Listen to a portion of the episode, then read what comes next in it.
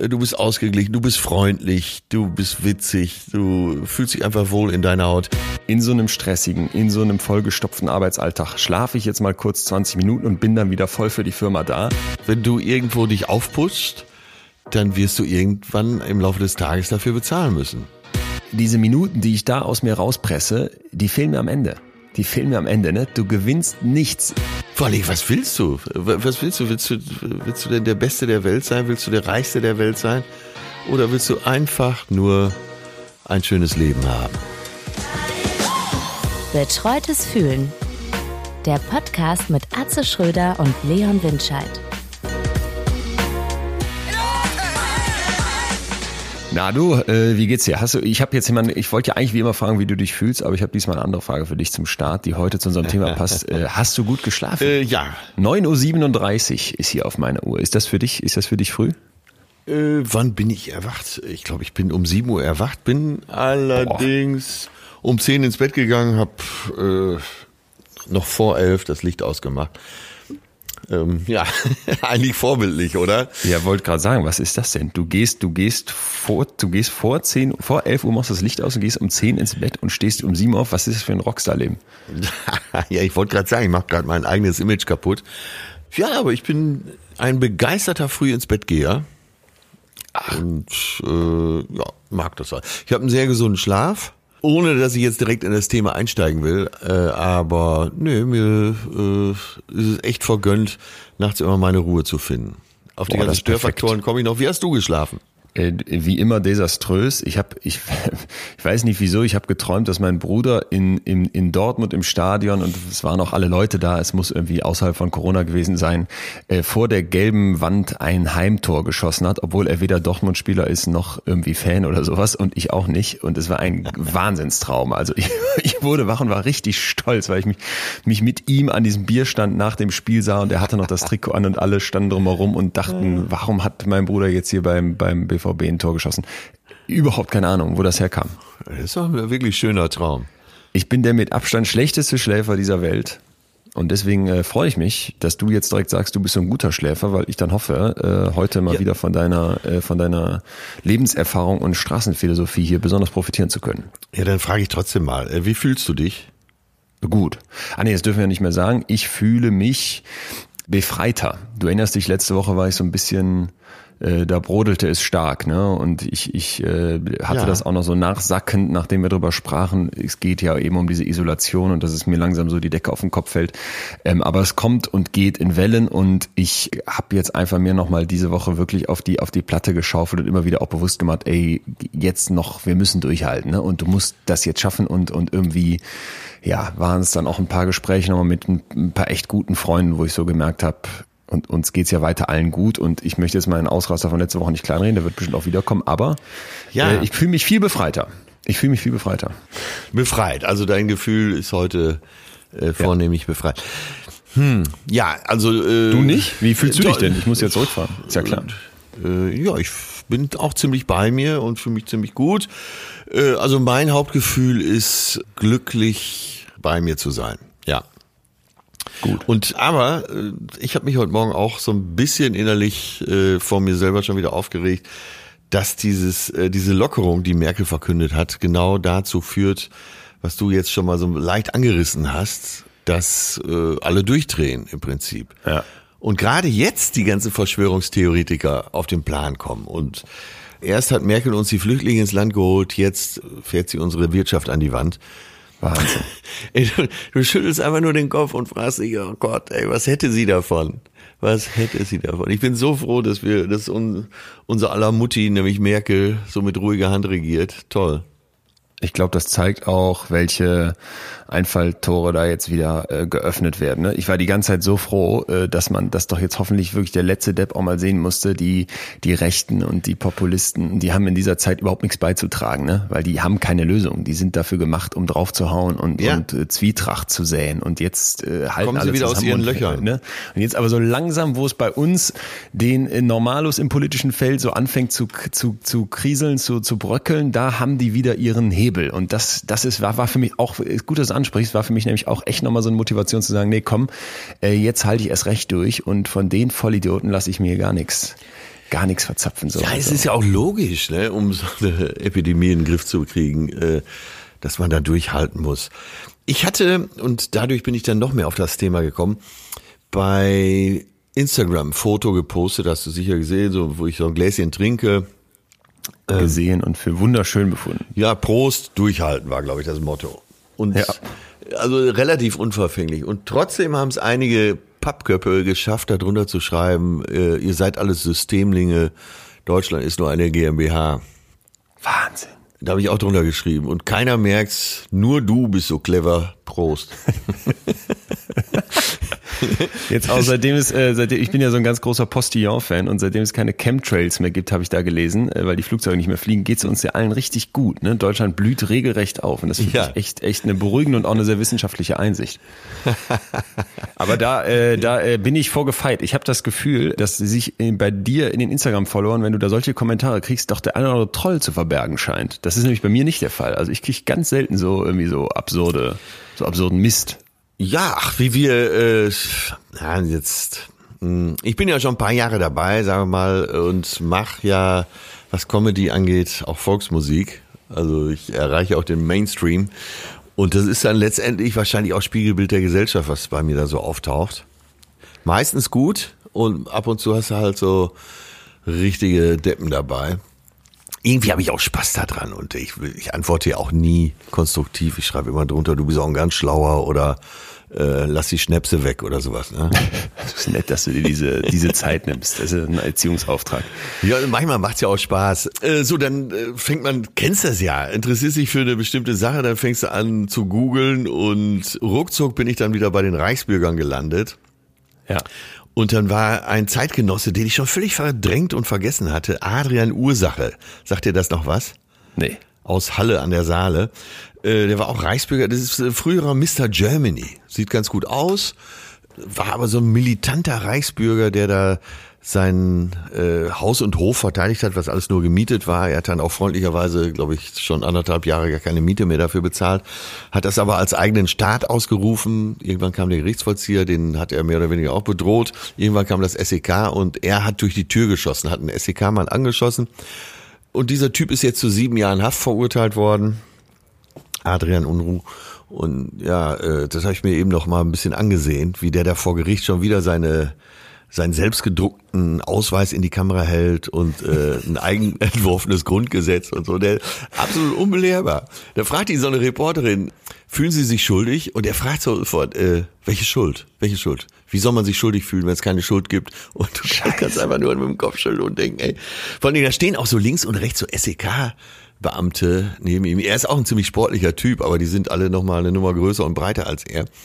Wo du denkst, ey, wenn ein Kollege von mir angeschossen worden wäre, ich weiß nicht, was da im Aufzug stattfinden würde. Wahnsinn. Ja. Ah ja, das aber nur so nebenbei. Und dann äh, sind wir beide ja gestern auf unseren alten, hochtalentierten Xavier Naidoo gestoßen.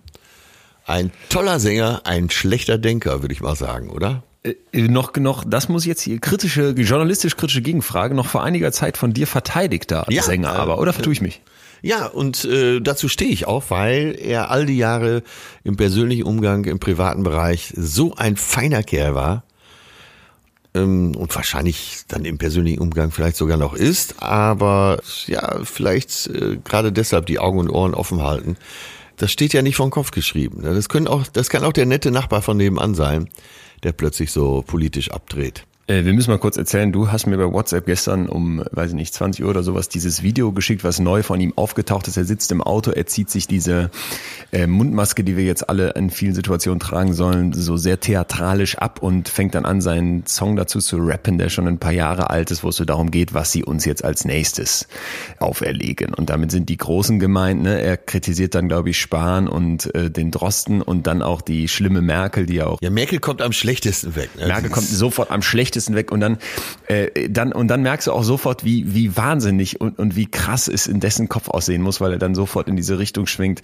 Ja, ihr macht das ja extra, ne? Und er könnte es ja jetzt aussprechen, aber er tut's nicht und tut's dann eben doch und verbindet dann dieses Sterben der alten Menschen äh, mit den Rentenkassen, wo du so denkst, ich, ich, ja, ich will es eigentlich hier gar nicht wiedergeben, weil es einfach so dumm war und finde eigentlich eine zweite Sache daran viel interessanter, wo mich nochmal deine, deine eben Einschätzung und persönliche Erfahrung interessieren würde. Wir haben ja also jemanden, der, wenn du dir diese Videos anguckst, wirklich offensichtlich einen ganz, ganz heftigen Knacks hat und auch ein richtiger Assi ist, weil er einfach auf bestimmte Dinge scheißt, auf gut Deutsch gesagt, und da sein ja. eigenes Ding und seinen eigenen Vorteil ausziehen möchte. Der dir, und das finde ich ja jetzt spannend, aber im Privaten, du kennst ihn ja scheinbar, äh, total nett vorkam. So, ja. und, das, ne, und das finde ich ist ein, ist ein hochspannendes Phänomen, weil ich mich auch immer so gefragt habe, äh, jetzt mal ganz ins Extreme gedreht, wenn jetzt so ein kleines äh, Kind dann beim, beim äh, Onkel Adolf Hitler irgendwie da äh, in, in diesen Berghof kam, ne, und der hat dann mit dem irgendwie gespielt oder sowas, war das dann der nett, kon, konnte das dann der nette Onkel sein? Konnte einem da auch sowas passieren? Ist jetzt natürlich äh, massiv, massiv überdehnt der Bogen an der Stelle, aber vielleicht mal ganz extra im extremen Gedanken. Ja, kann also jemand, der ein ganz schlimmer Mensch ist, kann der trotzdem ne, so total nett wirken? Ja, ja, er hat ja auch ja, so, ne? eine, so, eine, Lieblingsnichte. Dann, äh, ich bin sicher, dass es äh, Menschen gibt aus dem Umfeld von Stalin oder Saddam Hussein, die sagen, zu mir war der immer super nett. Das, das ist, das finde ich ist genau der Punkt, so dass du halt einfach. Das macht aber auch Psychopathen aus. Äh, das macht Psychopathen aus, aber es macht auch Menschlichkeit aus, weil du eben Menschen getrennt betrachtest von ihren Taten an ganz vielen Stellen, ne? Und wirklich äh, eine ja. eine bestimmte Reflexion äh, an den Tag legen muss und ja auch irgendwie eine kognitive Leistung, um zu sagen, nee, Moment mal, äh, auch wenn der jetzt hier nett oder eben blöd, das geht ja in beide Richtungen, wirkt, hat der dieses oder jenes getan und dafür muss ich diesen Menschen bewerten. So. Ja, aber das ist doch eine ewig werdende Frage. Naja, aber ist ja, also ich finde es nicht uninteressant, weil äh, ich habe vor einigen Monaten mit einem Mörder ein Podcast-Interview für meine Podcast-Reihe ja. in Extremköpfen gemacht. Ne? Und dieser Mann hat also aus kürzester Distanz, so aus einem Meter Entfernung, zwei Leuten von hinten in den Kopf geschossen. So. Und den habe ich dann getroffen, nachdem der 20 Jahre ungefähr im Knast saß. Ne? Und ich ja. fuhr dahin und war schon unsicher, so meiner Kalenderdispo stand ähm, beim, beim Mörder im Büro, wo, wo ich schon so dachte, äh, hoppla, ne? Und Olli heißt der, kann man auch mal googeln, bei YouTube verlinken wir euch in unserer Podcast-Info, weil der auch ein tolles Interview ähm, gegeben hat. Nicht nur in meinem Podcast, sondern eben auch schon vorher bei, bei Hyperball, glaube ich, Frag einen Mörder. Ich weiß nicht, vielleicht kennt der eine oder andere auch dieses Video. Und das war ein hochspannendes Gespräch. Wir, wir sind da wirklich in die Tiefe gegangen, weil für mich so die ganze Zeit die Frage im Vordergrund stand,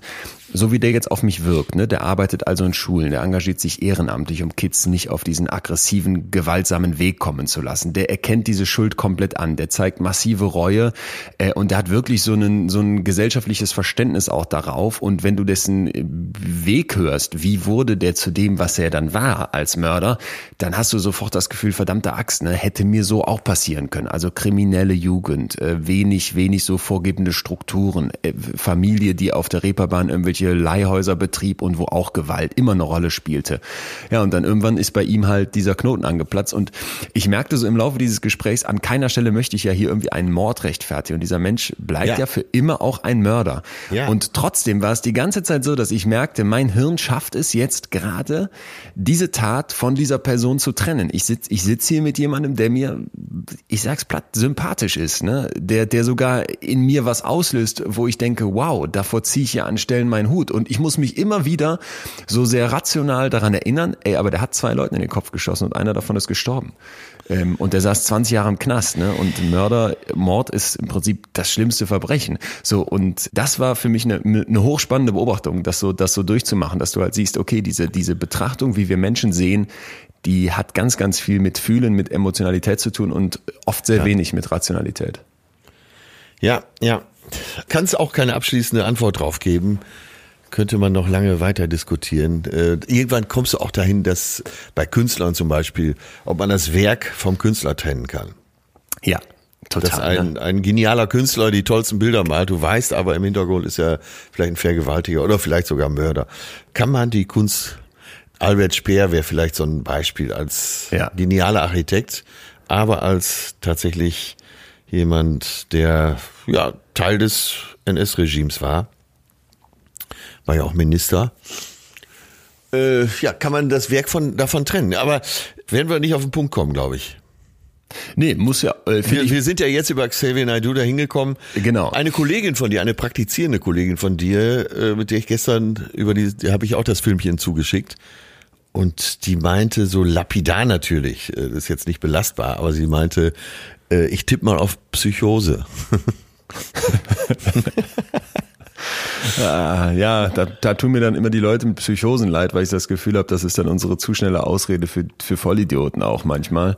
Ja. Aber ja, müssen wir, müssen wir glaube ich, bei Xavier Naidoo jetzt einfach langsam aber sicher den Haken hintermachen. Und ich finde es ja ganz cool, dass du es auch so äh, differenziert betrachten kannst. Also sagst, okay, ich, ich stand zu dem Weil und jetzt aber ist der Bogen, Bogen eben überspannt und da ist was Ja, gebrochen. vielleicht für also, ihn, äh, er saß ja schon im Auto, direkt mal irgendwie die nächste, das nächste Landeskrankenhaus eingeben und den Wagen gut abschließen, Schlüssel abgeben und dann da rein.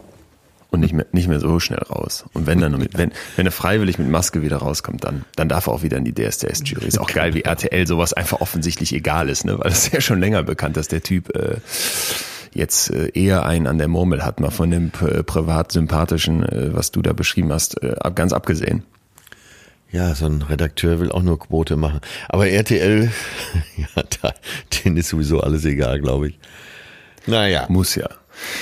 Ich weiß gar nicht, wie wir drauf gekommen sind. Ja, kommen wir auf unser Thema. Genau, wir, wir, wir, wir lassen uns ja hier am Anfang mal ein bisschen gehen, was, was mir sehr gut tut, weil, weil ich eben von dir meistens sehr interessanten Input bekomme und das mich auch so die Woche durch oft in neue Bahnen lenkt. Aber wir sind natürlich heute auch wieder mit einem Thema angetreten, das hier zum betreuten Fühlen grundsätzlich passt. Und zwar ein Wunschthema im Prinzip von mir und ich weiß auch noch einem Hörer, aber ich weiß leider gerade den Namen nicht mehr. Es geht auf jeden Fall um Müdigkeit. Ne? Also dieses körperliche, aber eben auch psychische Bedürfnis nach Ruhe und Schlaf. Müdigkeit. Ja, und ja. Äh, für mich ist das ganz, ganz wichtig, weil ich so merke, ne, ich äh, habe ganz oft das Gefühl, dieses Bedürfnis äh, nicht richtig befriedigen zu können. Und das wollen wir uns heute eben mal mit euch angucken. Und wir dürfen vorweg teasern, dass wir am Ende eine Zehnerliste für euch vorbereitet haben. Zehn praktische, aber eben auch wissenschaftliche Tipps, äh, wie man jetzt mit Müdigkeit besser umgehen könnte. Das kommt zum Schluss. Und vorher, glaube ich, müssen wir mal so ein bisschen einsteigen wo kommt diese Müdigkeit eigentlich her? Ja, vielleicht auch erstmal definieren. Ich habe gar nicht damit gerechnet, dass es hier um Schlafmangel geht.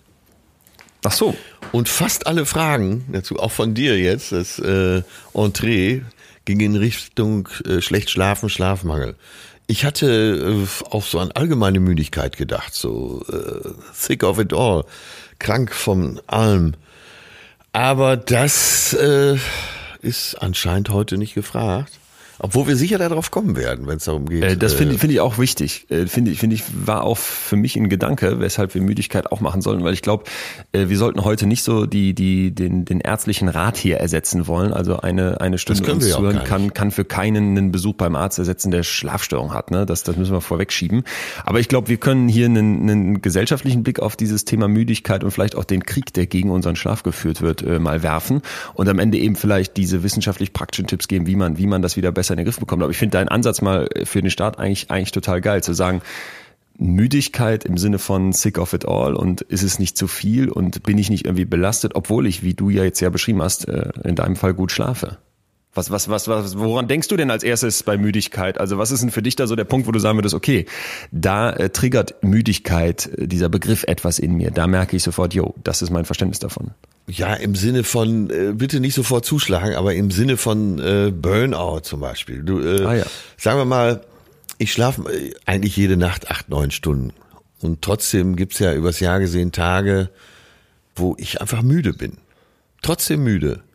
Mhm. Und wenn ich so nachdenke, waren das natürlich immer die stressigen Zeiten, wo ich viel um die Ohren hatte. Wie gesagt, ich habe einen gesunden Schlaf. Eine Frage war sogar, äh, Atze, wenn du auf Tour bist, schläfst du dann auch ganz gut? Ja, ich fall dann, äh, ich könnte direkt nach der Show ins Bett gehen und würde einschlafen. Mache ich meistens leider nicht, aber könnte ich. Ich schlafe dann ganz gut und trotzdem ist es manchmal so viel, dass man sich einfach nur noch müde fühlt. Und das können vielleicht jetzt auch viele bestätigen. Wenn du eine Phase durch hast, wo entweder privater Stress, beruflicher Stress, wie auch immer, du so viel in den letzten Monaten gemacht hast, dann brauchst du teilweise ein, zwei Wochen, bis diese Grundmüdigkeit mal wieder raus mhm. ist. Mhm. Man erinnere sich an den letzten erholsamen Urlaub, wo du, dann gibt's immer so diesen einen Tag, wo du merkst, oh, jetzt bin ich so richtig wieder da. Ja. Und äh, das Gegenteil vermeinte ich eben, dass du nämlich nicht da bist, dass du so im Alltag, obwohl du genug schläfst, immer so ein bisschen müde bist, immer abgespannt, dich immer so ein bisschen durchfühlst und die Welt wie durch so eine Gardine empfindest. Ist ja erstmal hochinteressant, dass du sagst, du empfindest das, obwohl du genug schläfst. Das würde uns ja direkt zu einer wichtigen Frage bringen, woran machst du denn eigentlich fest, dass du genug schläfst? Äh, ja, also dass ich erfrischt aufwache morgens zum Beispiel. Ach so. Ja. Und ich meine, ist ja eher so ein Gefühl, hat man gut geschlafen Ja. oder nicht. Wir kommen ja nachher noch auf die Tipps, aber um da auch noch mal eine Idee davon zu kriegen. Du kannst Mhm. zum Beispiel auch acht Stunden schlafen, aber wenn du äh, gestern Abend getrunken hast, sei es, und sei es nur ein paar Bier, wirst du nicht so tief schlafen, als wenn du nüchtern ins Bett gegangen wärst, mit vielleicht guten Gedanken und noch einem warmen Glas Wasser. Ja. Ich habe mal zwei äh, großartige Fragen für dich von einem Schlafforscher, der sagt, so ein klinisches Assessment, ob ich jetzt wirklich äh, richtig schlafe oder vielleicht sogar eine Schlafstörung habe, das, das ist aufwendiger. Ne? Ja. Aber es gibt also zwei einfache Fragen, sagt er, die man sich stellen kann. Und die erste ist, äh, um zu gucken, ob man genug schläft. Und die erste ist, wenn ich morgens aufwache, dann könnte ich so um 10, 11 Uhr vormittags äh, wieder einschlafen oder nochmal so einen kleinen Schlaf Ah, hinlegen. ja, ja. Ist das bei dir ein Ja oder nein? Äh, nein.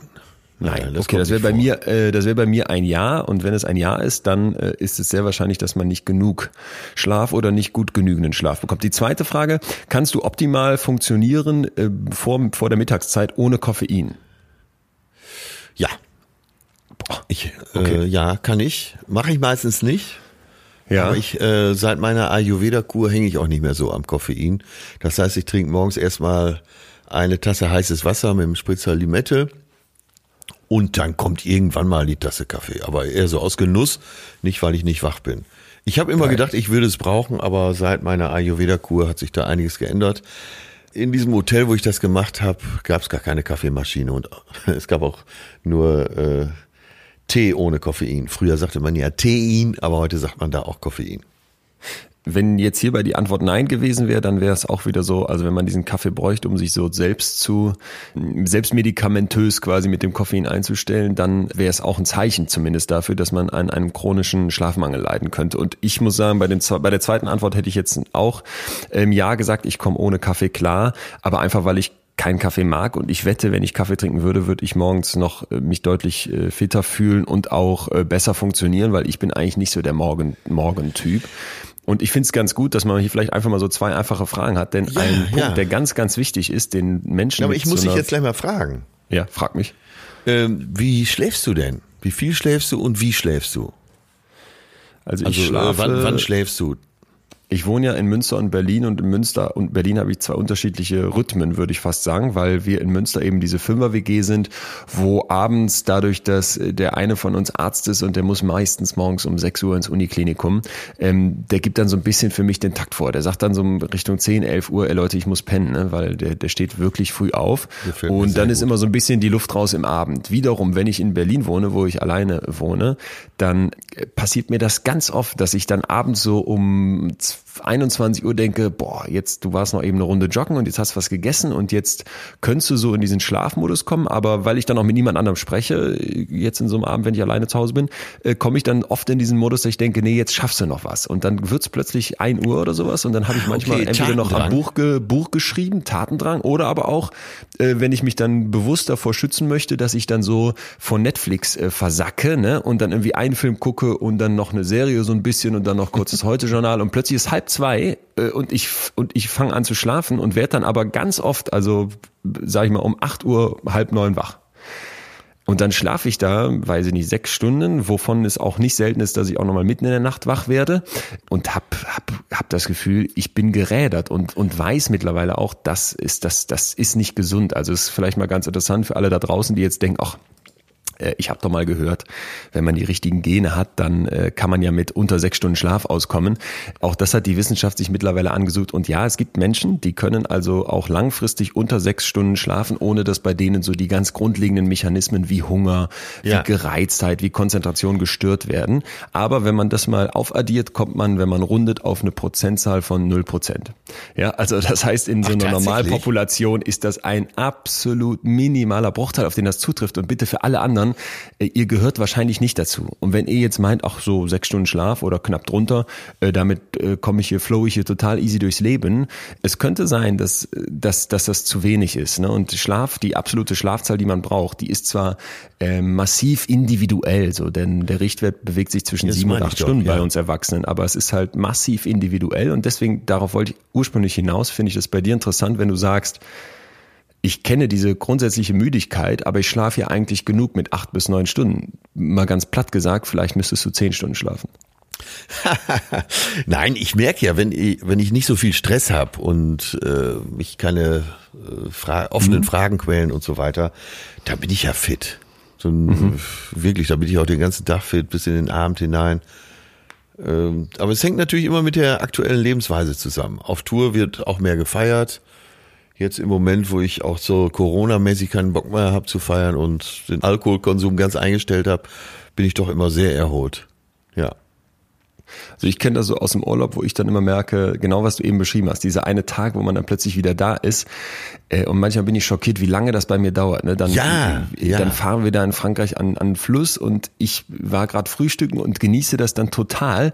So um 11 Uhr in der Sonne oder in so einem Halbschatten schön mit der 50er Sonnencreme drauf und den drei Fragezeichen im Ohr einfach wieder wegzudösen. Aber das ist auch deine, deine Generation. Immer irgendwas im Ohr. Auch, ja, auch total, total, total. Aber das ist dann für mich so ein richtige, richtiger Erholmoment und dann werde ich irgendwann wach springen in dieses glasklare Bergwasser, komm wieder raus, lass das Wasser auf der Haut von der Sonne trocknen und, und penne am Nachmittag nochmal. Und dann ja. abends äh, schlafe ich zwar nicht gut, aber ich habe dann so nach, nach, nach einiger Zeit das Gefühl, äh, hör mal, was hast du da eigentlich für ein Defizit? Was schleppst du da für ein Defizit mit dir rum, ne? So im Alltag. Ja, und meistens ist doch so, wenn die Leute dann aus dem Urlaub wieder da sind, nach zwei, am besten sogar drei Wochen, sagen sie in der ersten Woche, boah, dieses Gefühl müsste man konservieren. Mhm. Und das kennt, glaube ich, auch jeder, der schon mal Erholungsurlaub gemacht hat. Wenn du dann wiederkommst, dann sind die Probleme alle zehn Nummern kleiner. Du bist ausgeglichen, du bist freundlich, du bist witzig, du fühlst dich einfach wohl in deiner Haut. Der Bart ist weich, die Haut hat sich beruhigt. das ist äh, der Stuhl ist fest. Ja, Verdauung genau. hat ja ganz viel mit, mit Schlaf zu tun. Äh, man denkt kann, man gar nicht, aber ist so. Man könnte jetzt, ich könnte jetzt immer weiter schwärmen, aber ja. genau das ist ja das Gefühl. Und das kann man, äh, das kann man auch im Alltag erreichen. Da darf man halt nicht so viel Mist bauen. Ne? Wenn du, äh, wenn dein Kopf dauernd in Hab-Acht-Stellung ist, wie willst du da vernünftig schlafen? Hm? Äh, ich habe ein schönes Zitat von, das habe ich mir rausgesucht. Ich habe noch ein paar andere Zitate aus meinem äh, von Oma und Papa, aber das passt gerade so schön von Marie Ebner-Eschenbach. Müde macht uns die Arbeit, die wir liegen lassen, nicht die, die wir tun. Ah, ja, geil. Ja? Ungelöste Probleme, ja. Ja, total. Kennen wir, glaube ich, auch alle. Ne? Du wirst mitten in der Nacht wach und ja, dieses Gedankenkarussell genau. äh, dreht sich und dreht sich. Das hatte ich vorgestern. Ich, ich wurde um drei Uhr, es war drei Uhr nachts, ich habe dann eine Uhr daneben Bett und dann gucke ich drauf und denke, oh mein Gott, ne? Und mein Kopf war komplett voller Gedanken. Und da kam dann auch wieder so dieses klassische Phänomen, was du gerade eben beschrieben hast, vielleicht meiner Generation her, immer was im Ohr. Dann habe ich mir sofort bei Spotify die Säulen der Erde von Ken Follett angemacht und weitergehört an der Stelle, wo ich war. Und ich stelle dann immer so einen Timer, dass das quasi nach einer gewissen Zeit aufhört zu spielen, äh, so 40 Minuten und hoffe dann, dass ich einschlafe, bevor diese, bevor diese 40 Minuten um sind. Ne? In dem Fall gelungen, aber das passiert mir ganz oft, dass ich nachts wach werde wirklich und in meinem Kopf türmen sich Ideen und dann schreibe ich mir kurz was auf und manchmal komme ich mir dann total produktiv vor und am nächsten Morgen lese ich mir diese Notiz durch, was ich da aufgeschrieben habe und es ist einfach nur Schwachsinn. Äh, und in den allerseltensten Fällen hat mich das schon natürlich in irgendeiner Weise weitergebracht. Zu diesem äh, Gedankenkarussell kamen auch ganz viele Fragen von euch und deswegen haben wir das natürlich in unsere Zehnerliste ja. aufgenommen. Dazu gibt's am Ende äh, Tipps, wie man das, wie man das hinbekommen kann. Äh, ich finde aber einen Punkt ganz wichtig, den du gerade ansprichst, ähm, wo du so sagst, ja, dieses, dieses wahnsinnige Karussell, in dem wir uns alle bewegen und dieses stressige Leben ist irgendwie so das eine. Und ich glaube, wir sind hier schon immer sehr selbstkritisch und versuchen auch immer uns zuerst an die eigene Nase zu fassen. Aber ich habe wirklich so für mich festgestellt, dass, dass, dass bei der Recherche so auf gesellschaftlicher Ebene, was mit unserem Schlaf passiert, aus meiner Sicht ein, ein regelrechter Krieg gegen den Schlaf geführt wird. Ne? Ähm, ja. Manchmal absichtlich und manchmal unabsichtlich. Also ich finde jetzt einmal Corona mit all den Sorgen, mit all den Ungewissheiten und all, mit all diesen Gedanken ist, ist irgendwie vielleicht so ein unabsichtlicher Teil des, des Angriffs auf unseren Schlaf. Ja. Bin dann aber auch auf ein Zitat von äh, Reed Hastings, dem CEO von Netflix, gestoßen oder auf eine ganze Aussagenreihe, äh, wo ich so gemerkt habe, ey, Moment mal Leute, es gibt auch äh, mittlerweile eine ganze Industrie, die davon lebt, dass wir nicht mehr gut schlafen. Und der sagt, äh, Binge-Watching, was wir alle kennen, ne? Äh, Glotzen bis zum Kotzen. Das ist super, weil einem das selber die Kontrolle gibt. Ich kann ja selber bestimmen, wie viel von dieser Serie ich dann gucke. Und Netflix geht jetzt aber einen Schritt weiter und sagt, wir brauchen eigentlich kein Binge-Watching mehr, wir brauchen ein sogenanntes Binge-Racing. Äh, das heißt, ich race durch so eine ganze Staffel, ich rase durch die ganze Staffel und gucke also an einem Tag eine Serie komplett fertig.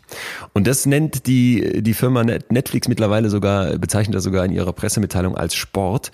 Und die Anzahl der Menschen, die das, die das machen, machen, also dieses Binge-Watching, Binge-Racing betreiben, ja. ähm, die hat sich mehr als 20, die ist mehr als 20-fach gestiegen ne, in den letzten drei Jahren auf 8,4 Millionen Netflix-User. Und da habe ich gedacht, wow. Und das hat mich ziemlich fertig gemacht, weil, weil die schlimmste Aussage von diesem Reed Hastings kam dann erst kurz danach in, in, auf, so einem, auf so einem Summit, auf so einer Versammlung ähm, ja. in LA, wo der gesagt hat, abends, wenn du dir irgendwie einen Film oder eine Serie bei uns anguckst, dann willst du die ja unbedingt bis zu Ende gucken und dafür musst du lange wach bleiben.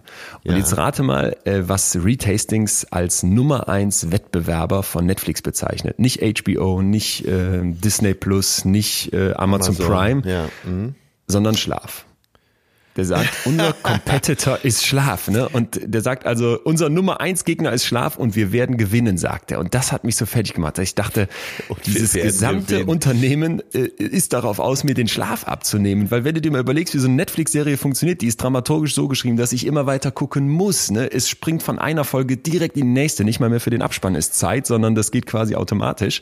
Und ja. du liegst da im Bett und scrollst dann, bevor es sogar losgehen kann, damit noch da irgendwie durch und musst Entscheidungen treffen und bist bist völlig erschlagen und die Trailer laufen automatisch an, während du noch aussuchst. Und ich sage einfach, äh, ja, was, aktuell gewinnen sie und das ist einer der großen Krieger gegen unseren Schlaf. Äh, gut, dass du sagst aktuell, weil äh, du lobst mir den CEO oder überhaupt die Firma Netflix viel zu sehr.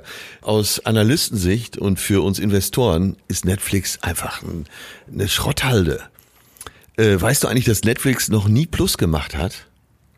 Das ist äh, das das Unternehmen ist eine eine einzige Katastrophe ja, und weil die die ganze Zeit investieren in diese in diese ja, in diese Formate und dass sich das noch gar nicht auszahlt. Und 90 Prozent auf der Plattform ist doch wirklich auch Schrott. Das meiste guckt man sich dann eh nicht an. Und diese ganzen Programme von den ganzen Stand-Uppern und so, die billig eingekauft werden, das einfach damit draufgepackt ist. Ich meine, klar sind da auch gute Sachen, aber naja, es geht ja heute auch nicht um Netflix. Ich wollte nur, dass die Bäume nicht zu sehr in den Himmel wachsen.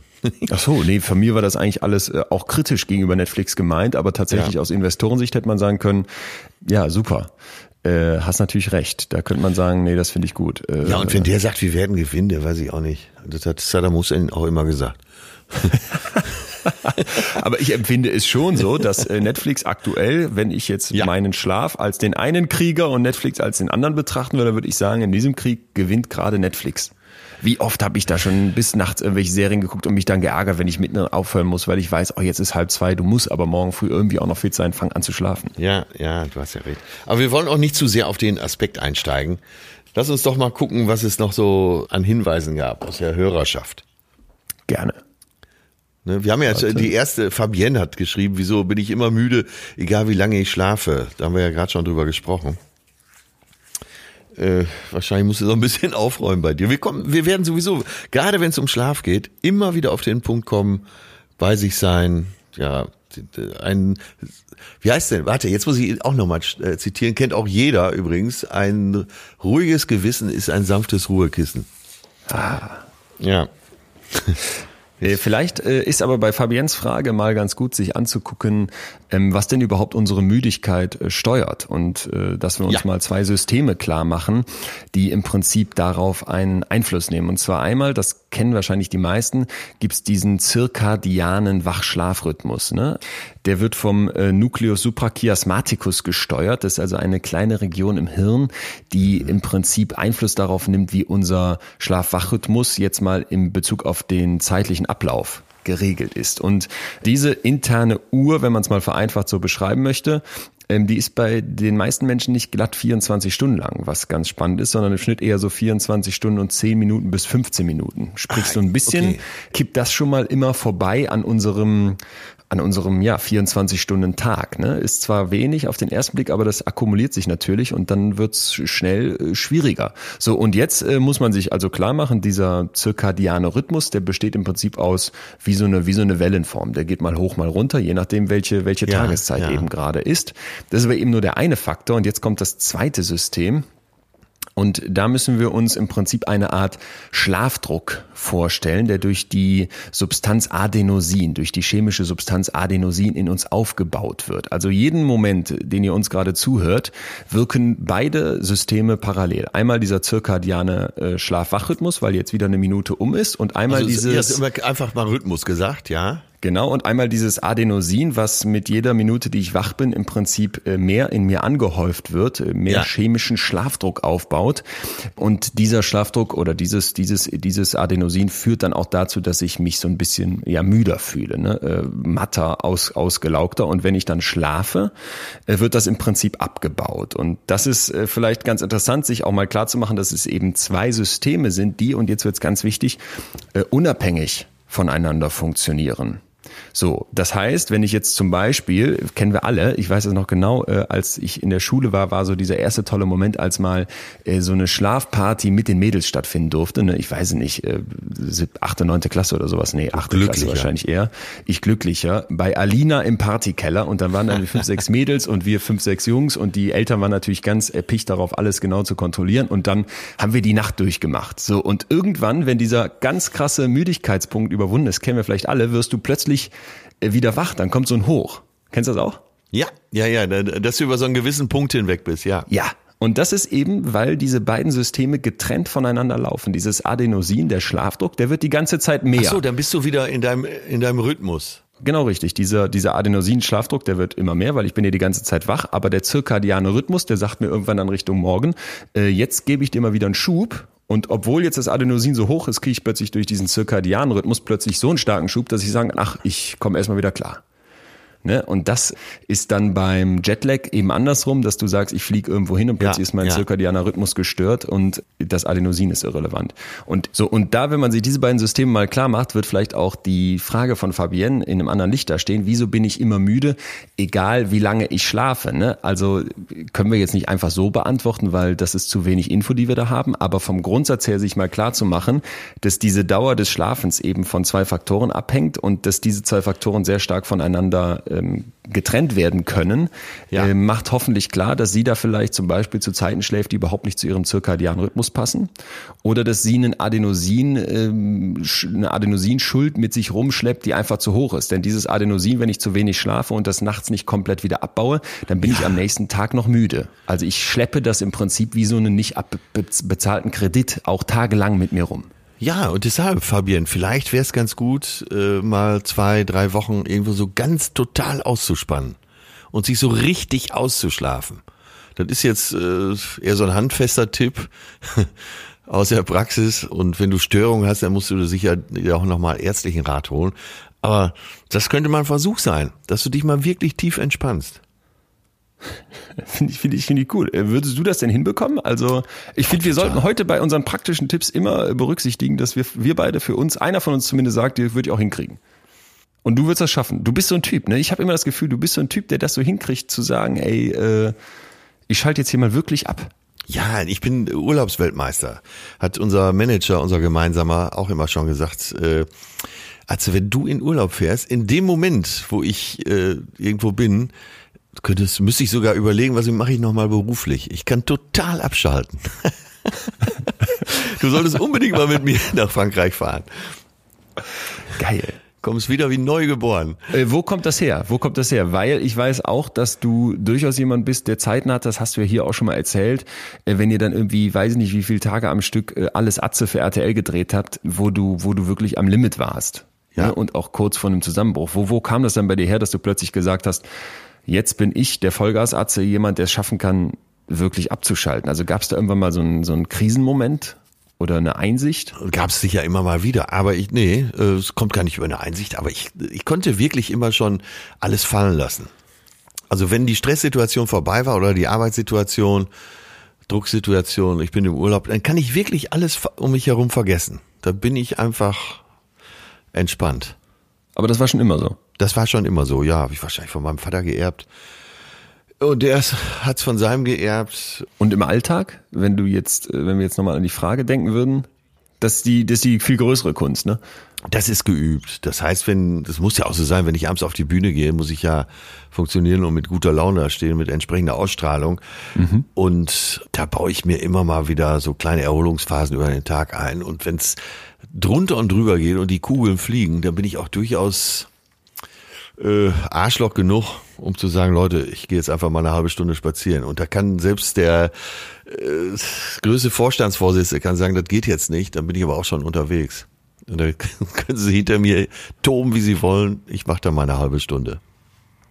Das ist, das ist natürlich äh, wahnsinnig, wenn man das schafft. Da, so bin ich überhaupt nicht. Also ich kann, kann ganz, ganz schwierig dann auch sagen, jetzt bin ich wirklich hundertprozentig raus. Also selbst so Mittagsschläfchen kriegst du auch nicht hin, ne? Äh, so Powernaps, da, da, das würde ich hinbekommen, aber jetzt irgendwie eine Stunde oder noch länger, das, das wird mich, wird mich äh, viel zu sehr plätten. Und ich weiß, dass viele Leute von den Powernaps äh, ganz, ganz viel halten. Äh, man sollte sich aber mal die Mühe machen, sich ein bisschen tiefer damit auseinandersetzen, äh, zu setzen und dann wird man schnell merken, wo das herkam. Und zwar kam die grundsätzliche Überlegung dazu aus dem Bereich der Flugkontrolle aus den USA, fand ich, fand ich sehr interessant, wo die quasi gesagt haben, wenn Piloten Langstreckenflüge machen müssen, dann wollen wir ja, dass die möglichst fit sind für das, für die Landung. Ja. So. Und dann äh, wurden also Schlafforscher im Prinzip damit einbezogen oder haben ihre Meinung dazu gesagt und dann kam so auf, ja, wir müssen das nach einem festen Rhythmus den Leuten sagen, wie die schlafen sollten und auch möglichst nicht erst kurz vor der Landung, sondern äh, vorgeschrieben für eine relativ lange Zeit und zwar eher so im, im vorderen Teil des Fluges. So, und das war bei dieser äh, Flight Control irgendwie dazu oder dieser Flight Association zu, ähm, ja, wie soll ich sagen, zu vorgegeben, zu reglementiert. So, das war nicht so businesslike, ne? Wir sind alle unsere eigenen Manager. Ja. Und dann kam quasi die Idee des Power Nappings auf. Also du entscheidest selber und dabei macht man einen aus, aus Schlafsicht Sicht einen riesengroßen Fehler, denn man nimmt sich im Prinzip diesen natürlich aufbauenden Schlafdruck. Und ich kenne das von mir total. Ich könnte wunderbar, wunderbar nach dem Mittagessen mal kurz 20 Minuten zum Verdauen und dann stelle ich mir einen Wecker und werde wieder wach. Oder es gibt ja auch diesen Trick, dass man einen Schlüsselbund in die Hand nehmen soll und dann so wegnickt. Und wenn der runterfällt, kurz bevor man in einen tieferen Schlaf eintreten würde, dann soll man den Powernap beenden. Ja. Das ist aber aus Sicht von äh, Menschen, die wie ich schon Schwierigkeiten haben, nachts durchzuschlafen oder auch einzuschlafen, absoluter Bullshit bitte lassen. Diese Powernap-Idee, das ist so wieder genau unsere Zeit. Ey, ich will mehr ja, aus mir rausholen. Ja, ich bitte ich, dich, aber das gab's doch früher auch schon, Leon. Äh, Vorsicht. Wir Meine, reden ja nicht vom Mittagsschlaf. Mittagsschlaf, also wirklich eine Stunde. Ich meine jetzt dieses kurze, dieses kurze, ich mach mal kurz 20 Minuten und bin wieder ja, fit. Meine Oma ja. machte das immer so und die, auch kurz die Augen zu, 20 Minuten, topfit wieder. Und sie sagte immer, nur kurz die Welt vergessen. Das war immer ihr Satz dazu. Einmal am äh, Tag kurz die Welt vergessen super. Es geht auch nicht darum, dass ich jemandem sagen würde, mach keine Pause, mach mal, fahr mal runter, mach mal die Augen zu, sondern es geht mir darum zu sagen, in so einem stressigen, in so einem vollgestopften Arbeitsalltag schlafe ich jetzt mal kurz 20 Minuten und bin dann wieder voll für die Firma da und mache das aber eben auf Kosten meines sonst natürlichen Schlafs in der Nacht. Das ist mein Problem beim Powernap oder das okay. ist das wissenschaftliche Problem daran. Es geht nicht darum zu sagen, ich mache eine Mittagspause und es geht auch nicht darum zu sagen, ich mache einen äh, Mittagsschlaf. Das ist nämlich ganz interessant, wenn man sich die, die Urvölker, die es so gibt, äh, mal anschaut, die heute noch, äh, die heute noch leben, beziehungsweise die heute noch sehr wenig von der ja, von der westlichen Kultur betroffen sind, dann gibt es zum Beispiel die Gabra in, in Kenia oder die San in der Kalahari-Wüste. Und die zeigen eine sogenannte biphasische, ein sogenanntes biphasisches Schlafmuster. Also die schlafen einmal wirklich äh, so am Mittag, Nachmittag für eine längere Zeit auch ah, und schlafen okay. dann äh, nachts aber auch wirklich, wirklich richtig, richtig tief. Ne? Und es, es deutet einiges darauf hin, dass quasi in unseren Ursprüngen so ein biphasischer Schlaf mal angelegt war, aber trotzdem nochmal die Unterscheidung. Ein wirklicher Mittagsschlaf für jemanden, der sagt, ich habe ja gar keine Schlafprobleme, ich schlafe nachts durch, ich schlafe abends gut ein, ich brauche nicht zusätzlichen Schlafdruck, kein Problem. Ein Powernap in dieser mehr, stärker, schneller, ja, noch mehr im Büro schaffen Gesellschaft, das mhm. ist der falsche Ansatz. Verstehst ja. du, das ist der Unterschied. Ja, ich, ne? verstehe, ich glaube, wenn ich, mir, wenn ich mir jetzt deine Oma vorstelle und auch so vorstelle, wie du jetzt gerade beschreibst, dass du eigentlich keine Schlafprobleme hast und dass du auch jemand bist, der super gut abschalten kann, dann würde ich jetzt deiner Oma herzlich danken an deiner Stelle, weil da scheint euch was zu verbinden und dann ist das überhaupt nichts Schlechtes, was sie gemacht hat. Das will ich überhaupt nicht sagen. Und ich will auch nicht sagen, dass das immer alles für alle gilt, was wir heute sagen. Schlaf ist extrem individuell. Ich glaube, da muss man immer mal wieder jetzt darauf hinweisen. Schlaf ist extrem individuell und jeder hat ein anderes Schlafbedürfnis, jeder hat einen anderen Rhythmus. Da, da, es gibt, glaube ich, kein, kein Schema. Genau. Also ja. genau, es gibt nicht, es gibt, es ist wie eine Schuhgröße. Ne? Wir haben Mittel, Mittelwerte, die mittlere Schuhgröße in Deutschland, sage ich jetzt mal, keine Ahnung, 42. Aber äh, da musst du sehr viel Glück haben, dass dir diese Schuhe passen. Und ich mit Schuhgröße 48,5 wird da drin stecken und sagen, äh, Scheiße.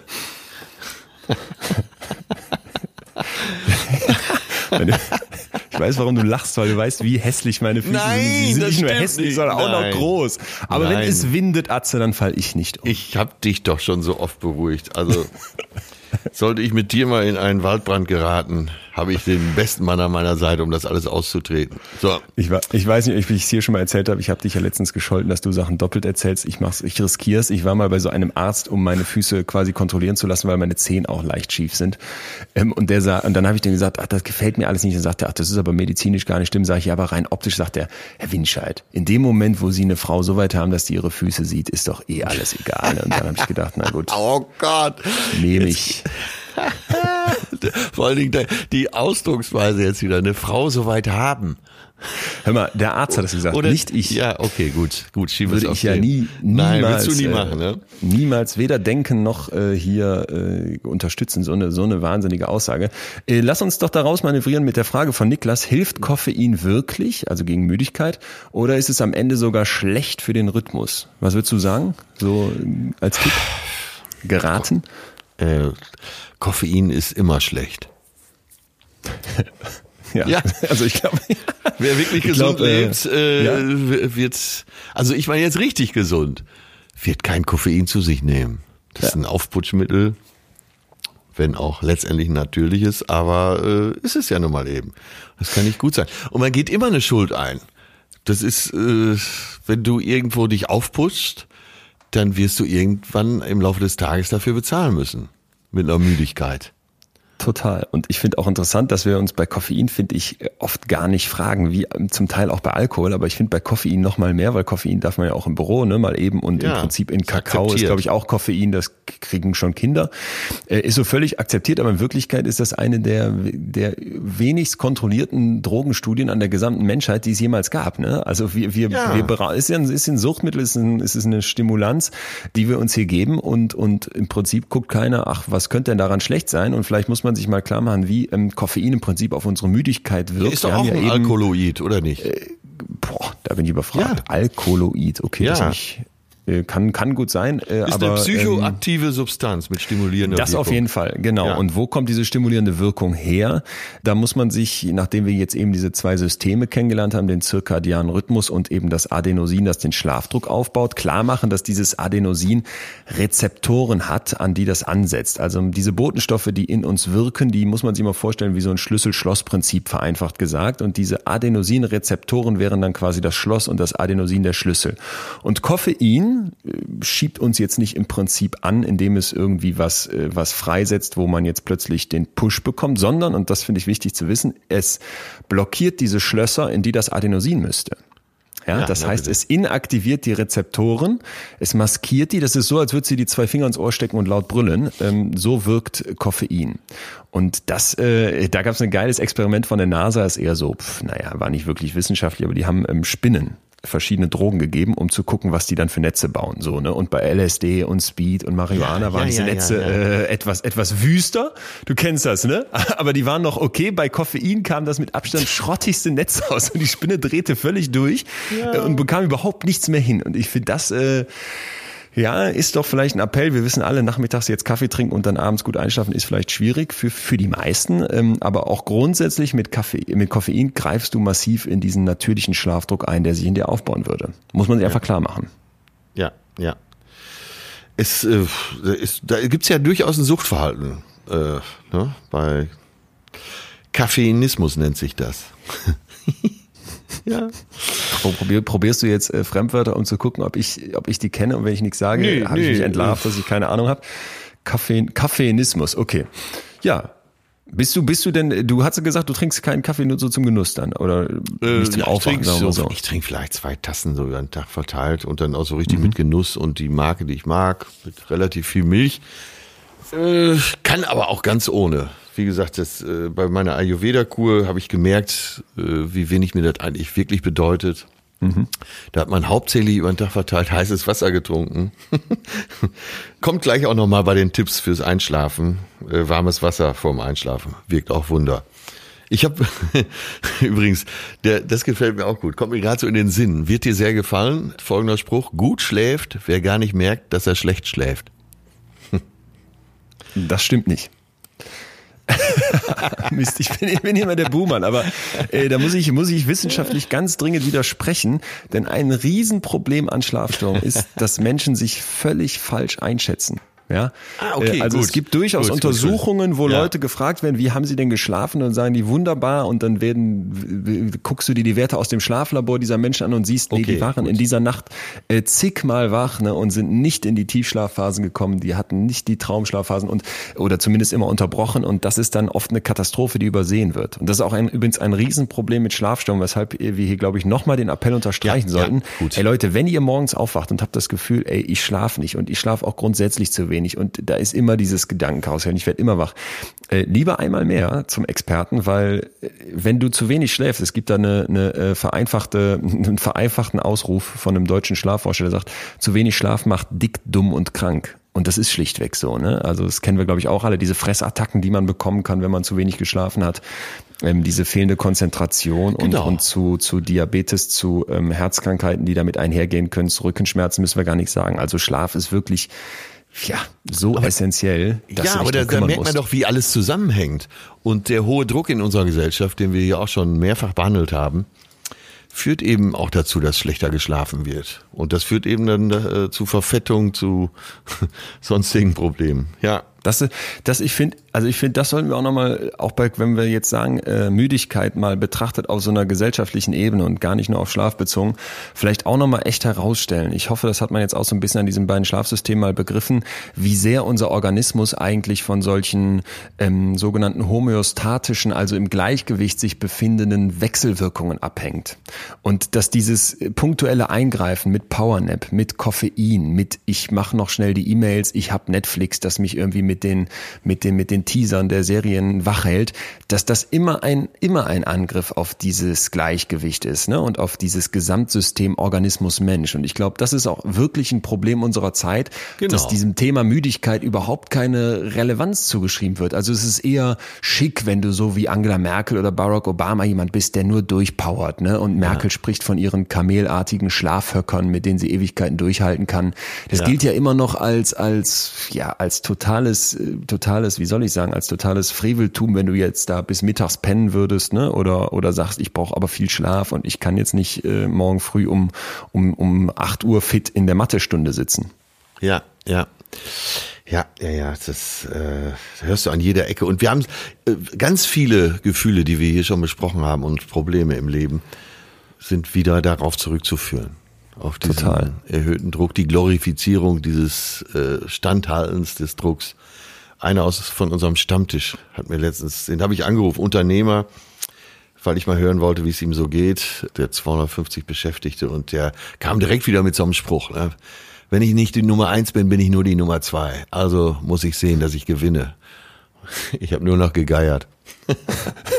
Aber der meint das ernst? Also Der meint das völlig ernst, ja.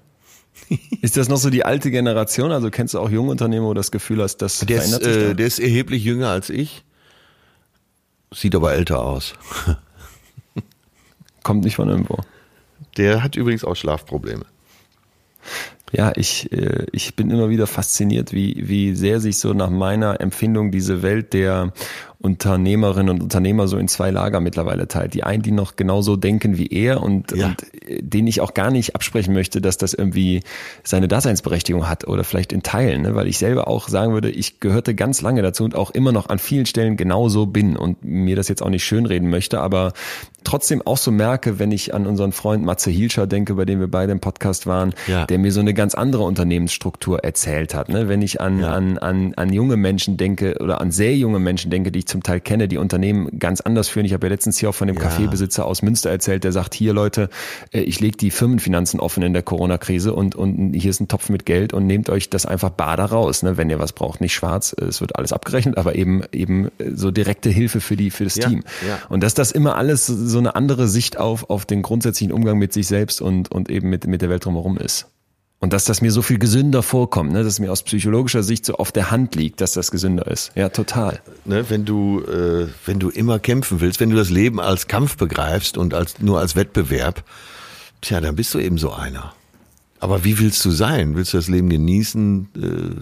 Äh, siehst du das Leben als Geschenk, das sich eben auch zu genießen lohnt? Ja. Weißt du, was ich immer dachte und auch jetzt oft, oft noch dachte, vor allem, ich habe ja eben diese Nächte in Berlin beschrieben, die ich mir da manchmal um die Ohren haue, weil ich noch bis halb zwei oder drei auch am Buch geschrieben habe oder irgendwas noch fertig machen möchte. Da dachte ich immer so, ich muss die Sachen fertig kriegen und jetzt gebe ich nochmal Gas ne, und dann habe ich wieder ein bisschen Zeit gewonnen. Und je mehr ich mich so mit diesem Gesamtsystem Mensch und diesem Zusammenwirken auch von, von Psyche und Körper beschäftige, desto klarer wird mir, diese Minuten, die ich da aus mir rauspresse, die fehlen mir am Ende die ja. Filme am Ende, ne? Du gewinnst nichts. Ich weiß ganz genau, dass ich dieses ja, Thema Schlafen ja, jetzt für mich nochmal höher auf die Agenda setze, weil wenn ich diese andauernde Müdigkeit loswerde, äh, dann gewinne ich am Ende Jahre hinten raus und vielleicht sind das die schöneren. Ja, auch du hast nur 100 Prozent und egal wie du dich abstrampelst, du kommst nicht über deine 100 Prozent. Vor allem, was willst du? Was willst du? Willst du, willst du denn der Beste der Welt sein? Willst du der Reichste der Welt sein? Oder willst du einfach nur ein schönes Leben haben. Was ist der Auftrag? Ja, ist gut, dass du das manchmal nochmal so klar sagst, weil ich, ich hoffe, dass jetzt hier auch in mir die, die Ambivalenz äh, hörbar ist, denn ich merke auch immer wieder, so, so, so klar ich das hier formulieren kann, so schwer fällt mir das dann doch im Alltag umzusetzen und wirklich zu sagen, ey, ich muss nicht Nummer eins sein als Unternehmer und ich muss auch nicht einen Weltbestseller schreiben, ne, sondern ich muss dann einfach zwischendurch auch mal sagen, ey, so, so ist das jetzt, ne, und so kann ich damit zufrieden sein und genau wie du gerade sagst, was willst du? Was willst du eigentlich? Äh, gut. Übrigens, ich habe mal einen Fischer am Meer gesehen in Griechenland. Nein, ich fange nicht wieder davon an. Komm, lass uns mal weiter äh, gucken. Was, pass auf, was hältst du denn von folgendem Thema, was mich sehr interessiert hat, ähm, weil es da auch viele Fragen zu gab, das Thema Träumen. Das müssen wir aber gesondert machen. Müssen, müssen wir gesondert machen, meinst du extra, extra ja, Folge? Ja, da müssen wir, äh, also da müsste ich mich auch extrem vorbereiten, weil Ach so. äh, also ich hätte großen Bock da drauf, weil mich das Thema sehr, sehr interessiert und ich glaube, ja. dass es viele Hörer auch interessiert. Aber da müssen wir, glaube ich, beide richtig Luft holen für das Thema. Das können wir nicht so einfach abhandeln. Da gibt es zu viele Mythen, da gibt es zu viele Vermutungen. Da müssen wir, glaube ich, etwas sattelfest sein. Dann sprechen wir heute nicht über Träumen, teasern nur an, dass Träumen sehr, sehr viel mit einer funktionierenden Psyche zu tun hat, auch sehr viel mehr als vielleicht die Mythenwelt von früher zulassen würde zu glauben.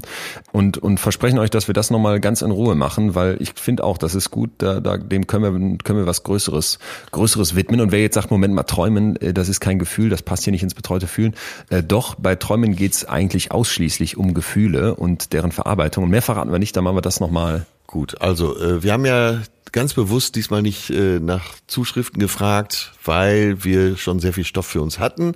Aber wir wollten Anregungen und eine Anregung, und da möchte ich dich auch mal direkt fragen. Da schreibt, ach, da ist er, äh, Levon. Gibt's den Namen? Leon kennen wir alle, aber Levon. Levon. noch nie gehört, aber schön. Levon, Levon. Klingt gut, ne? So schön französisch. Levon, ja. die Modemarke. Ja. Wie sehr beeinflusst Müdigkeit meine Lernfähigkeit? Bin häufiger übermüdet in der Schule. Was würdest du dazu sagen? Ja, also tatsächlich total. Also Schlaf wirkt massiv auf unsere Lern- und vor allem auf unsere Erinnerungsfähigkeit. Gab es ein großartiges Experiment. Da haben also Wissenschaftler den Hippocampus, der so mit dem mit dem mit dem mit dem Arbeitsgedächtnis, mit dem mit dem kurzen Speichern von Informationen äh, sehr viel zu tun hat, von von äh, Versuchspersonen im Labor eigentlich komplett vollgeladen. Ne? Und zwar mussten die sich äh, so um die 100 Dinge irgendwie merken einfach. Und dann haben die äh, getestet, nachdem die die in zwei Gruppen aufgeteilt haben, ob sich die beiden Gruppen unterscheiden würden in, in der Fähigkeit, sich diese Dinge zu merken. und herauskam, dass das nicht der Fall war. Also diese zufällige Aufteilung führte dazu, dass wir eine sogenannte Experimental- und eine Kontrollgruppe haben. Und die Experimentalgruppe, ja. an der man jetzt etwas ausprobiert, die durfte dann gegen Nachmittag einen, einen, einen Schlaf machen. Also die hat quasi eine 90-minütige Siesta hingelegt im Schlaflabor und wurde dabei extra mit Elektroden am Hirn verkabelt oder auf, dem, auf der Kopfhaut verkabelt, um sicherzustellen, dass die auch wirklich gut schlafen. Die andere Gruppe, die musste einfach im Labor wach bleiben und so kleine Kleinigkeiten wie im Internet surfen ne? oder irgendwie kleine Spiele, ja. so Gesellschaftsspiele spielen einfach durchführen. Also so ein bisschen sich so be, be, berieseln, sage ich jetzt mal. Und dann nach diesem, nach diesem Schlafset, nach diesem Schlafintervall, gab es jetzt nochmal eine intensive Lernphase, in der sich die Leute wirklich nochmal richtig viele neue Fakten in ihr Hirn äh, schaufeln mussten. So, und danach quasi die, der Test, die einfache Frage, wer von den beiden konnte sich jetzt mehr merken? So, und diejenigen, die geschlafen haben, die hatten also eine 20 Prozent äh, bessere, bessere Lernfähigkeit als die, die nicht geschlafen haben. Die konnten 20 Prozent besser erinnern von diesen Fakten.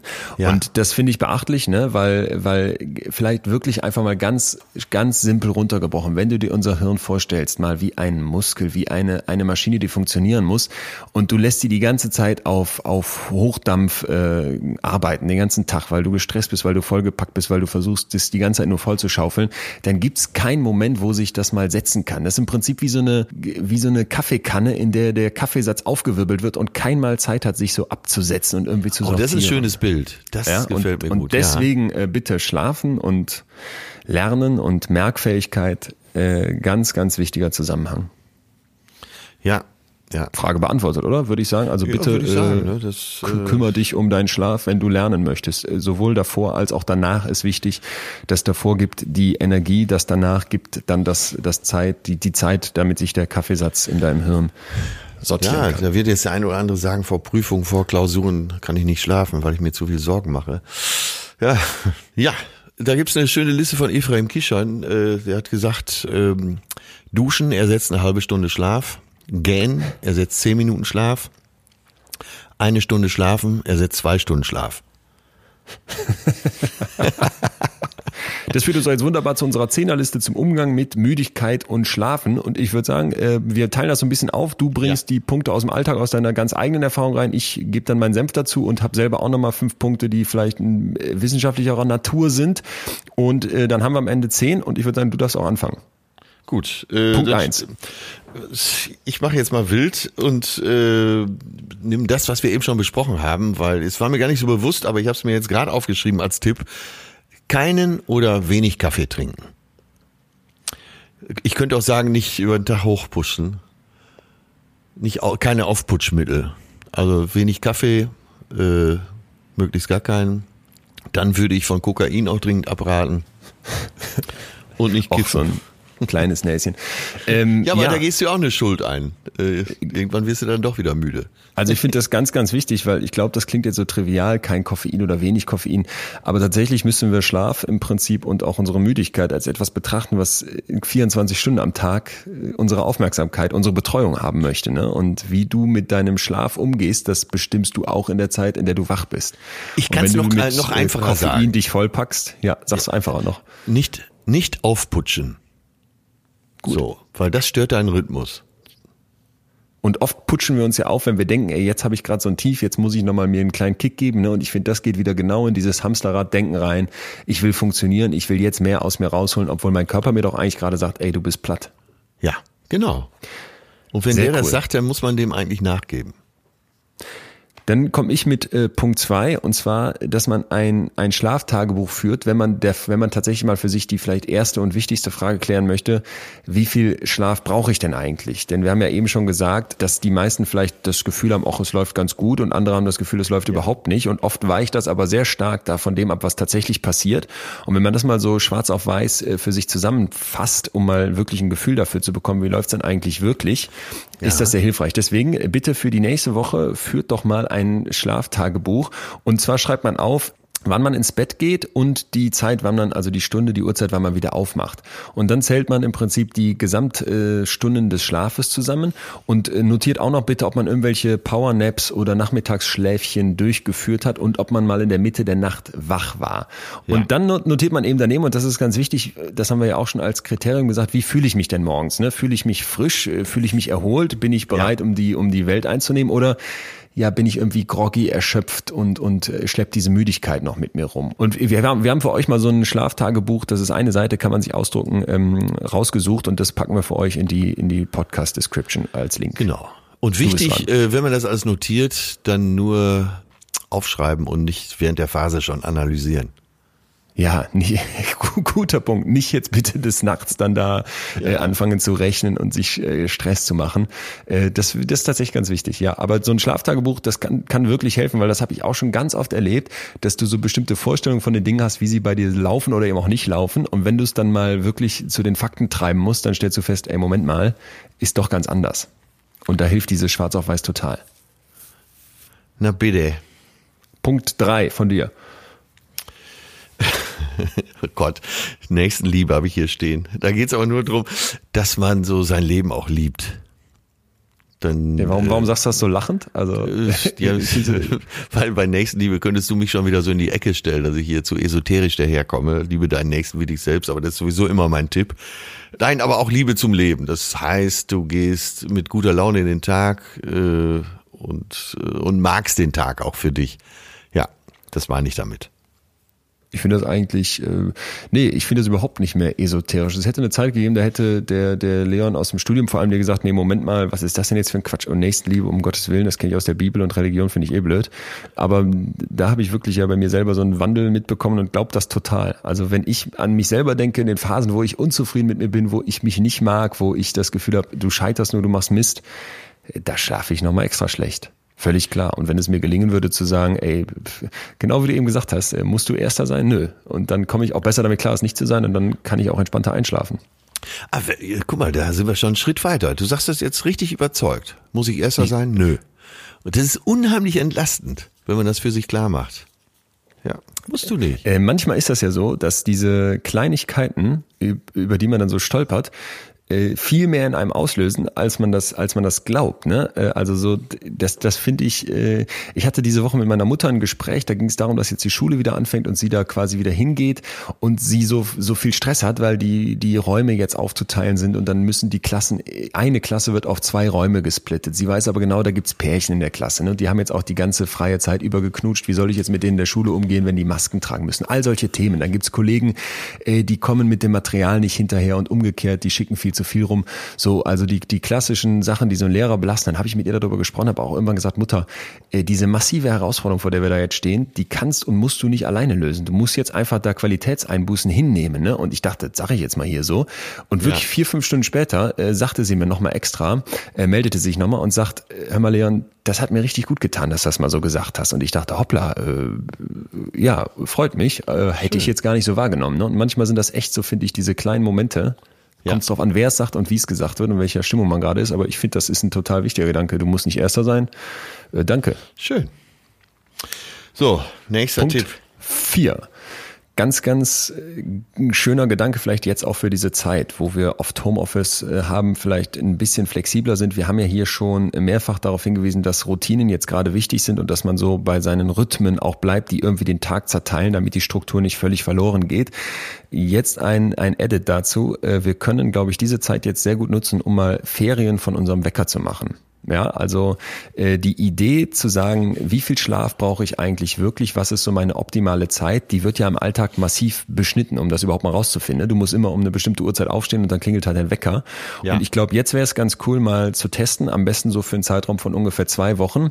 Welche Zeit ist denn eigentlich wirklich die, für mich morgens. Also das heißt, ich versuche mal, und das ist eben essentiell dafür, das bedarf ein bisschen Disziplin, dass ich wirklich abends immer zur selben Zeit ins Bett gehe und dann schalte ich mal meinen Wecker aus und äh, registriere dann entweder in unserem Tagebuch oder das könnte man dann, wenn man das Tagebuch nicht machen möchte, auch einfach mit einem Zettel nebenbei machen, die Uhrzeit, zu der ich aufwache.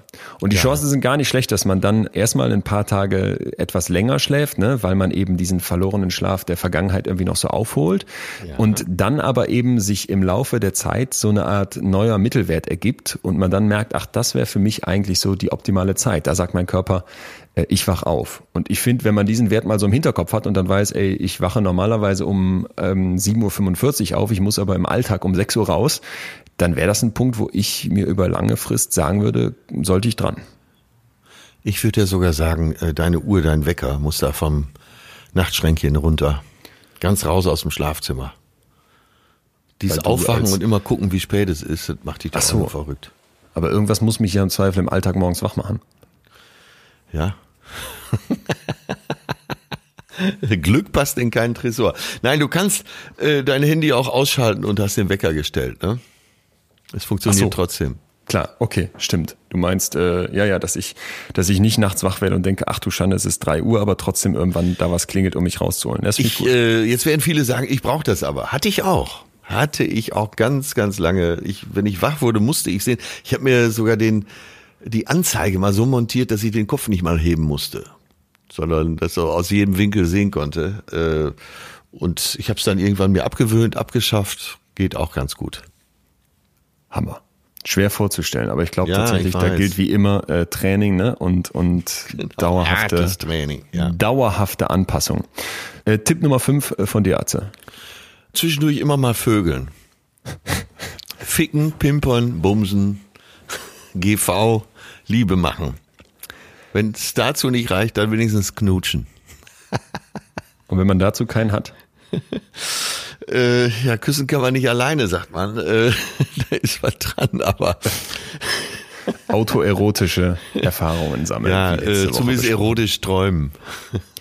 Äh, warum? Hast du da, da, da, musst du jetzt aus der Praxis ja erzählen? Äh, nein, das, das steigert natürlich auch die Lebensfreude. Darum geht's mir mal wieder. Und äh, Lebensfreude bedeutet äh, eben auch Vitalität. So. Das war's schon? Ich dachte jetzt, Moment mal. Ja, weil ich denke, dass es einfach ein gutes Gefühl macht und äh, so jetzt ist äh, dein Liebster, deine Liebste äh, vielleicht nicht zu Hause oder in erreichbarer Nähe, dann äh, tut's ja vielleicht auch ein nettes Telefonat oder äh, mal eine kurze Vorstellung davon, wie es sein könnte. Ohne dass man sofort an seinem Körper manipuliert. Aber wem danach ist, bitteschön.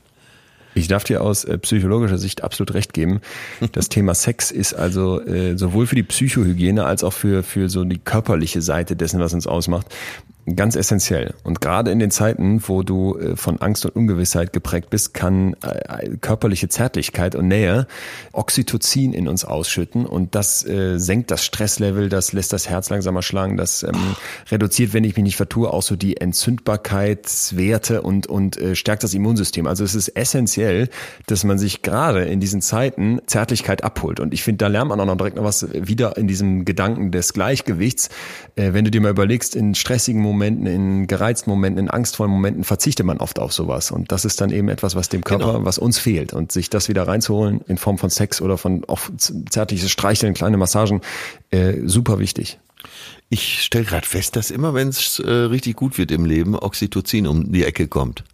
Oxytocin ist auch, ist, ist auch für mich der Shit. Bin ich auch ganz großer Fan von. Punkt 6.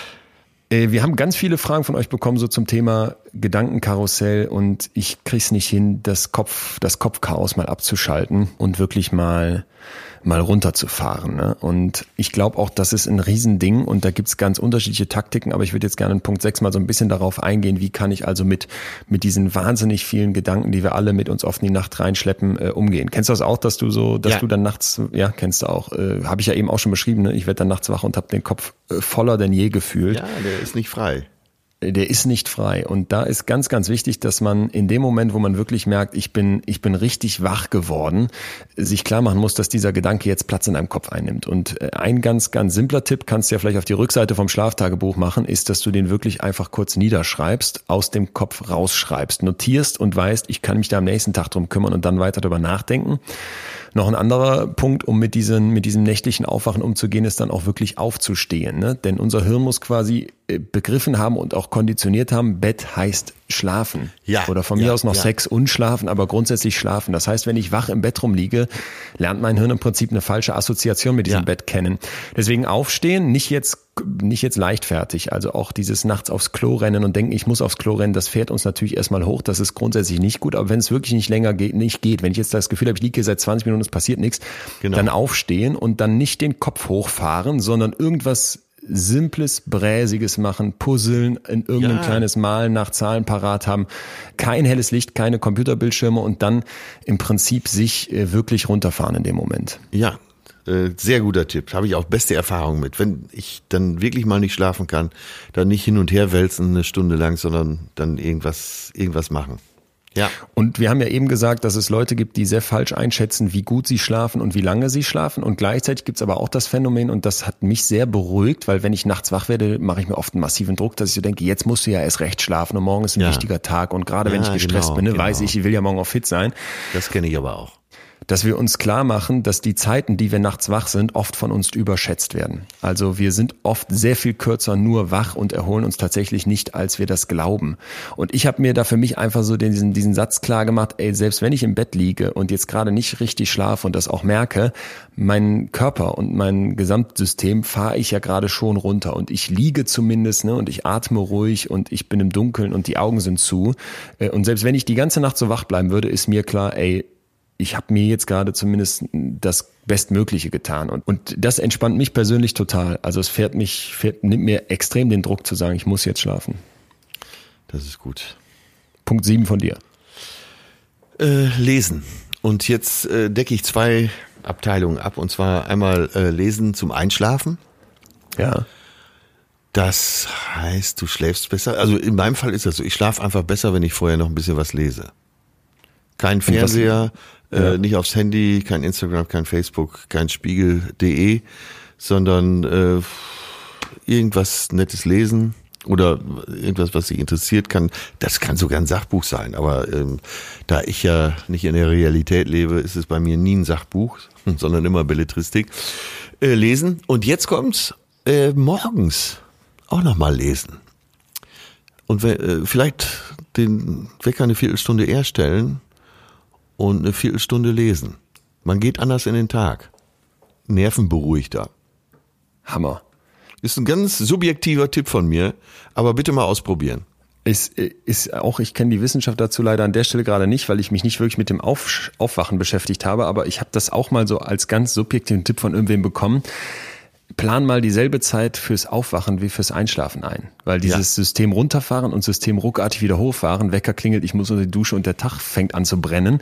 Das ist eben eine, ein Trugschluss von ne, auf, unser Funktion, auf unsere Funktionsweise. Und ich glaube, das ist ein, das ist ein sehr schöner Gedanke. Morgens nochmal Zeit zum Lesen einplanen. Ja. Der nächste Tipp von dir?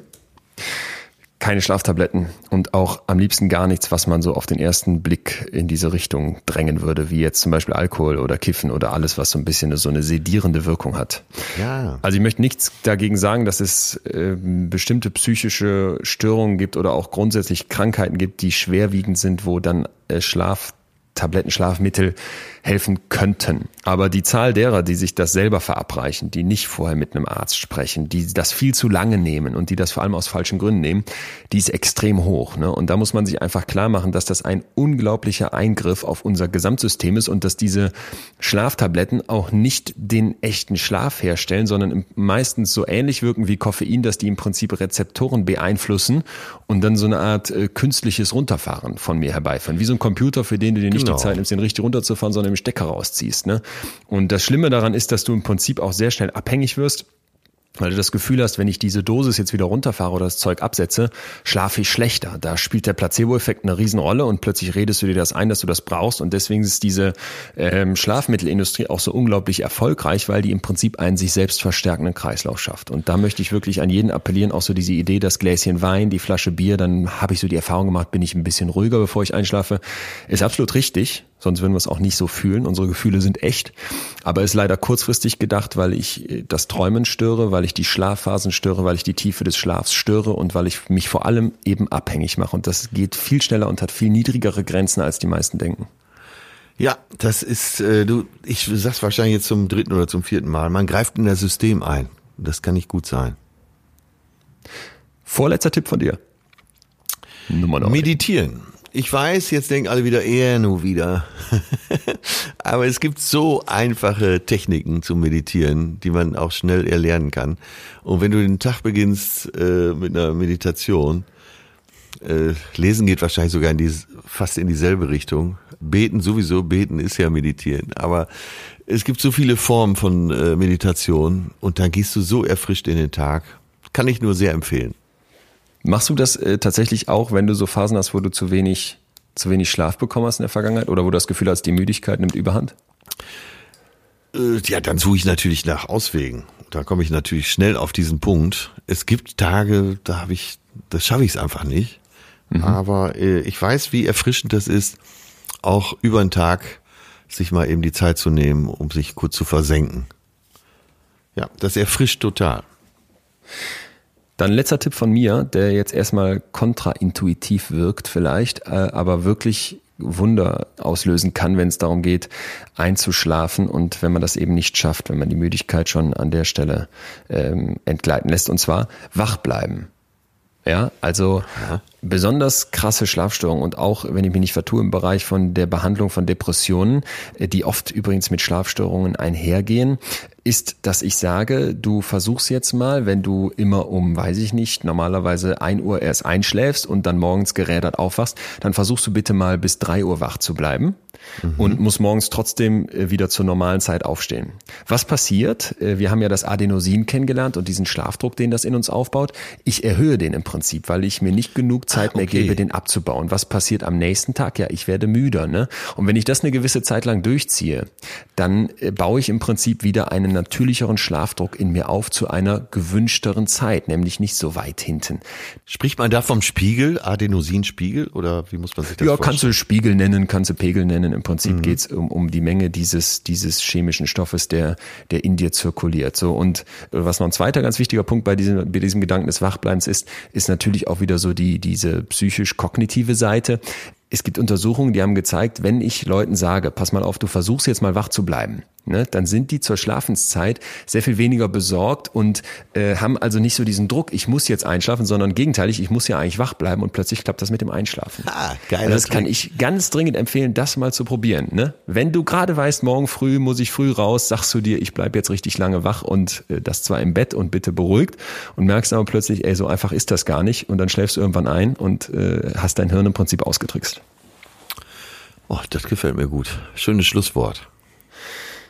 Ja, zehn Punkte, wie man mit Müdigkeit umgehen kann. Und äh, mit Blick auf die Uhr sehe ich, dass wir heute ein bisschen überzogen haben, aber ich glaube, es hat sich gelohnt. Ich habe auf jeden Fall vor allem von dir auch sehr unerwartete Sachen noch bekommen. Äh, merci beaucoup. Und wir müssen uns trotzdem jetzt abschließend der Frage widmen, womit wir denn hier nächste Woche uns beide und äh, hoffentlich auch die werten Hörer wieder erhellen dürfen. Ein Thema, ich weiß, es brennt dir schon lange auf den Nägeln und mir auch. Und ich glaube, dass es viele Hörer interessiert. Männlichkeit. Ah. Wir haben mal über Weiblichkeit ja. gesprochen, da haben wir sehr viel Echo drauf bekommen. Positiv wie negativ, ne? Es war eine kontroverse und, Folge. Und es ist jetzt wahrscheinlich an der Zeit, eben endlich auch mal über Männlichkeit zu sprechen. Hammer. Ich bin hier so ein bisschen der Zeugmeister in unserem Team und hab, äh, darf dazu auch vorlesen, ähm, dass wir das als Wunschthema auch von einer Hörerin bekommen haben. Sie hat zwei skurrile Situationen erlebt. Vielleicht meldet sie sich nochmal bei uns und beschreibt die und würde gerne das Thema Männlichkeit von uns behandelt wissen und in dem Zusammenhang auch die Phänomene Mansplaining und Catcalling. Äh, Mansplaining als dieses, der Mann hat das Gefühl, er weiß wieder alles besser und Catcalling, so dieses Hinterherpfeifen auf der Straße. Ja, äh, ja das, das ist gut. Machen bin wir. ich bin ich gerne am Start. Äh, wir fordern hier auch schon auf, dass ihr uns dazu uns gerne wieder eure Ideen, Impressionen, Fragen schickt und dürfen auch euch wieder bitten, uns überall zu abonnieren. Und ah, wir haben gerade eben äh, sehr sehr genussvoll festgestellt, dass wir bei iTunes eine glatte 5,0 in den Bewertungen mittlerweile haben. Ähm, Applaus an euch, vielen Dank, dass ihr äh, uns so fleißig bewertet. Wir freuen uns weiterhin über die Sternchen und natürlich auch über Kritik. schickt uns das. Wir lesen ja. das und nehmen das auch zum Anlass. Aber auch über Weiterempfehlungen Ganz wichtig. Und ich darf zum Schluss nochmal sagen, Leute, lässig bleiben. Lässig bleiben. Nur Lucky Luke zieht schneller als sein Schatten. Du musst nicht Nummer eins sein. Das war für mich heute der Spruch des Tages. Und wir haben für euch die wichtigsten okay. äh, Fakten und Links und auch das Schlaftagebuch wie immer in der Podcast-Description jetzt zusammengepackt. Äh, das könnt ihr euch da rausziehen. In diesem Sinne würde ich sagen, gute Woche bis äh, dahin. Wir hören uns dann zum Thema Männlichkeit. Atze, mach keinen Mist. Ja, auf jeden Fall. Ich freue mich drauf. Leon, mach's gut. Du bist meine Nummer Bis eins. dahin. Ciao, ciao. Das war Betreutes Fühlen. Der Podcast mit Atze Schröder und Leon Winscheid. Jetzt abonnieren auf Spotify, Deezer, iTunes und überall, wo es Podcasts gibt.